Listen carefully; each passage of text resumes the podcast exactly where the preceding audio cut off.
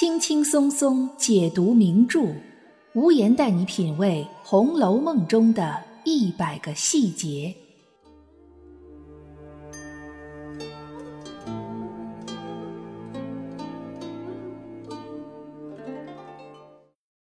品读细节之美，发现别样红楼。大家好，我是暗夜无言，欢迎您继续收听原创节目《红楼梦》中的一百个细节。要说起《红楼梦》里身体不太好的女子，我想几乎所有的读者都会在第一时间想到林黛玉、林妹妹，以至于我们现在日常生活中要形容一个人多愁多病的话，都会说她像林黛玉似的。在本专辑的第二十六期节目里，无言就已经和大家探讨过这个问题了。严格来说，黛玉并没有实病，她只是先天性的身体虚弱导致的脾胃虚弱。也是为了和他绛珠仙草这种弱不禁风的前世身份相呼应，并为将来的泪尽而亡埋下伏笔。其实，《红楼梦》里身体不好的女性不在少数，比如袭人不过是回了一趟娘家，回来就病倒了；比如晴雯不过是晚上跑出去了几分钟，回来就感冒了；再比如经常生病但因为为人低调而不引人关注的迎春。以及小产过后就一直身体抱恙的王熙凤，还有一位和黛玉有点像，也是先天性的病症。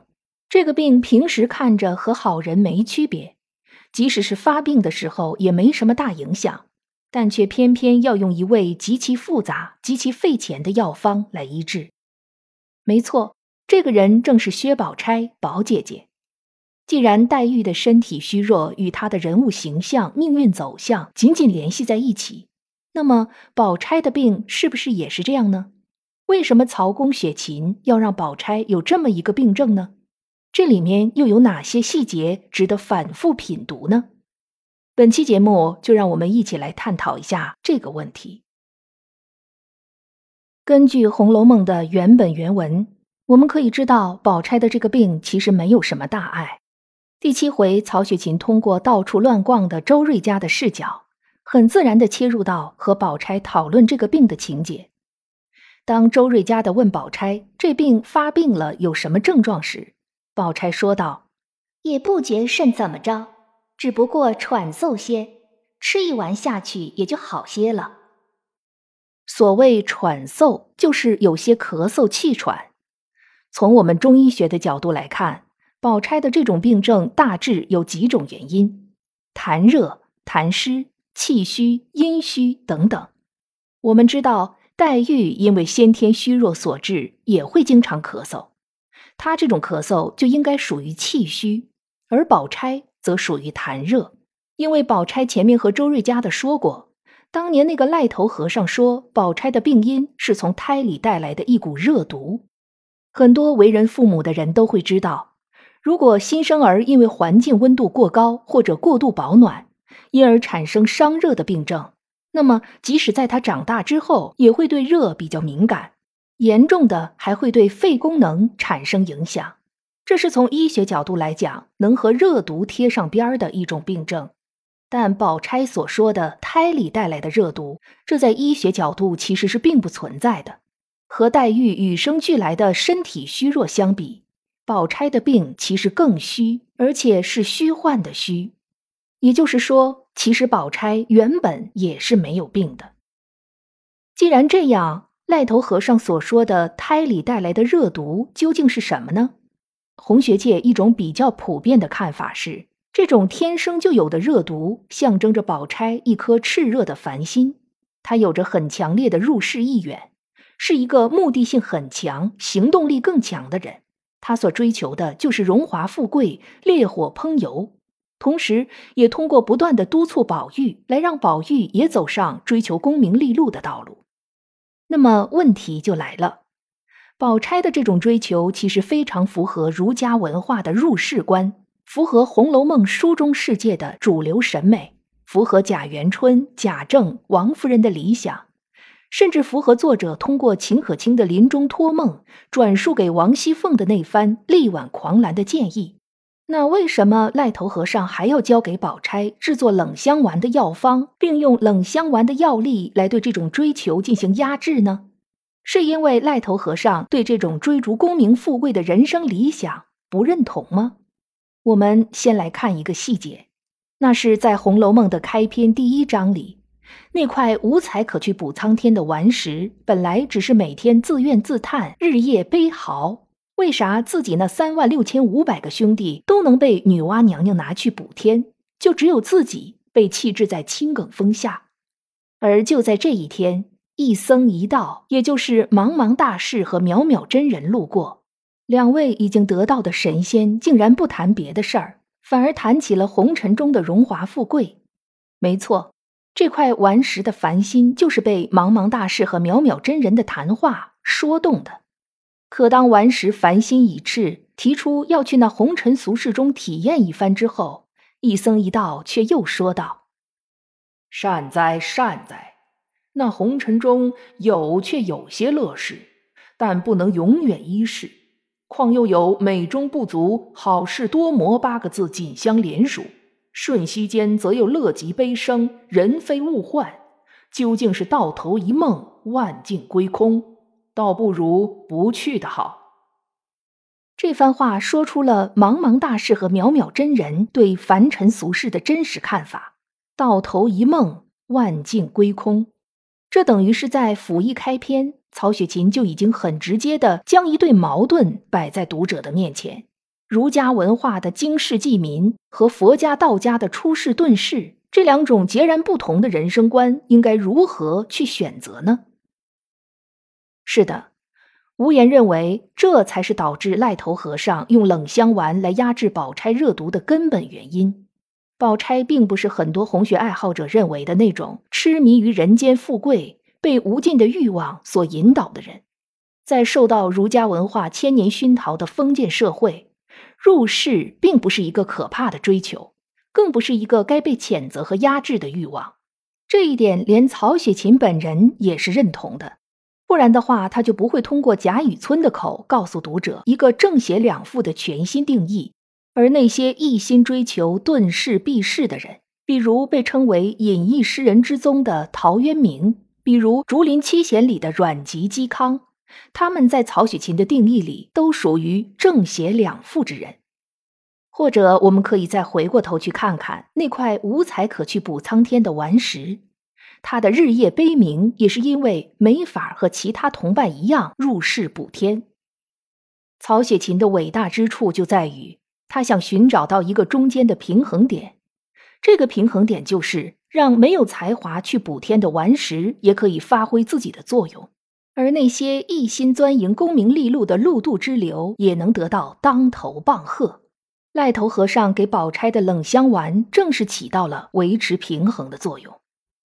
我们会发现，这种对于平衡的找寻出现在《红楼梦》的字里行间，最典型的就是平儿这个角色的存在。她有力的平衡了凤姐儿的威和贾琏的俗，再比如莺儿平衡了宝钗的沉默寡言、随分从时，袭人平衡了宝玉的为所欲为、奇思妙想，紫娟平衡了黛玉的多愁多虑，再比如探春这个角色平衡了赵姨娘和贾环的猥琐粗俗，思琪这个角色平衡了迎春的懦弱内向，惜春这个角色平衡了贾珍的骄奢淫逸。而贾静的避世、贾政的出世，以及处在中间位置上的贾赦，更是形成了一个三角形的平衡状态。在出世而不得和遁世而不甘之间，曹雪芹始终在展开探讨和琢磨。但是我们都知道的是，这个世界上并没有绝对的平衡。贾母认为自己并不偏心，可事实上，当事人贾赦并不这么认为。黛玉的先天虚弱，只要不见亲友就可保一世平安。可她偏偏父母双亡，只能寄居在贾府。宝钗尽管得到了冷香丸，却仍然无法完全压制自身的追求。而本来处于最稳固状态的文字被三角形，也因为贾静的突然死亡而被彻底打破。曹雪芹又想通过这种不断的打破平衡，来告诉我们什么呢？这就要从冷香丸的药方中去寻找答案。薛宝钗对周瑞家的说道：“东西药料一概都有限，只难得可巧二字。要春天开的白牡丹花蕊十二两，夏天开的白荷花蕊十二两，秋天的白芙蓉蕊十二两，冬天的白梅花蕊十二两。将这四样花蕊于次年春分这日晒干，或在药沫子一处一起研好。又要雨水这日的雨水十二钱。”白露这日的露水十二钱，霜降这日的霜十二钱，小雪这日的雪十二钱。把这四样水调匀，和了药，再加十二钱蜂蜜，十二钱白糖，完了龙眼大的丸子，盛在旧瓷坛内，埋在花根底下。若发了病时，拿出来吃一碗，用十二分黄柏煎汤送下。一个平日里沉默寡言的薛宝钗，对着一个周瑞家的。将冷香丸的制作流程事无巨细的交代出来，这意味着什么？无非是要告诉读者两个字：复杂。这两个字，也就是曹雪芹在探讨儒家经世济民和佛家道家出世避世这两种人生观之后所得出来的结论。其实，一直到今时今日，我们对于不同的红楼角色所持的不同人生观的探讨，始终无法得出一个统一的结论，也不会有统一的结论。宝钗所代表的入世观，常常被诟病为过于现实，对浮云富贵过于执念；但黛玉所代表的出世观，也会被批评脱离现实、不接地气、没有责任感和危机感。在这两种人生观中反复纠缠的曹雪芹，最终让钗黛合一，并早在第五回就创作了兼具钗黛之美的警幻之媚兼美。这无疑是一种最理想的状态，所以其实贾宝玉真正的妻子是在太虚幻境结发的兼美，也就是说，在这个平行世界里，宝玉会同时兼顾好出世和入世两种人生观，从其中找到一个最恰如其分的平衡点，既不会成为五彩补天的顽石，也不会去做他所鄙视的陆渡。然而，很显然，这个平行世界并不是真实的世界。在真实的世界里，曹雪芹仍然要面临选择，或者说，他仍然要安排贾宝玉做出选择。这是一种什么样的选择呢？我们还是来看冷香丸的成分：春天开的白牡丹蕊，牡丹就是宝钗，代表着对理想的执着；夏天开的白荷花蕊，荷花就是香菱。代表着乐观的生活态度。秋天开的白芙蓉蕊，芙蓉就是黛玉，代表着对自我的坚持。冬天开的白梅花蕊，梅花就是李纨，代表着克制与容忍。一年的四个节气，雨水、白露、霜降、小雪，代表着时间的淬炼和考验。甜蜜的蜂蜜白糖加进去的同时，还要用苦涩的黄柏煎服。四种花蕊都是白色的，四个节气的收集品，在古人看来也是纯粹洁白的代表。在《红楼梦》那个时代，失意不沮丧，得意不忘形，入世可以经世济民，报效朝廷；出世可以独善其身，修身养性，永远保持纯洁的初心。这应该是那个时代最为理想的一种人生选择。可惜的是。作为第一次下凡历劫的神瑛侍者、绛珠仙草，以及同时下世的一干风流孽鬼，他们还并不明白这个道理。更重要的是，即使真的明白这个道理的人，又是否能够真的做到？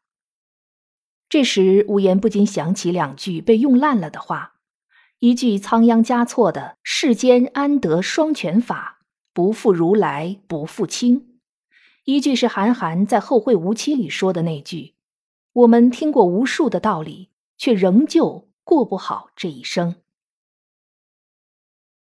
本节目是《红楼梦》中的一百个细节，欢迎您订阅关注本专辑，为专辑进行五星好评，也欢迎您为节目打 call 打赏来支持主播的创作。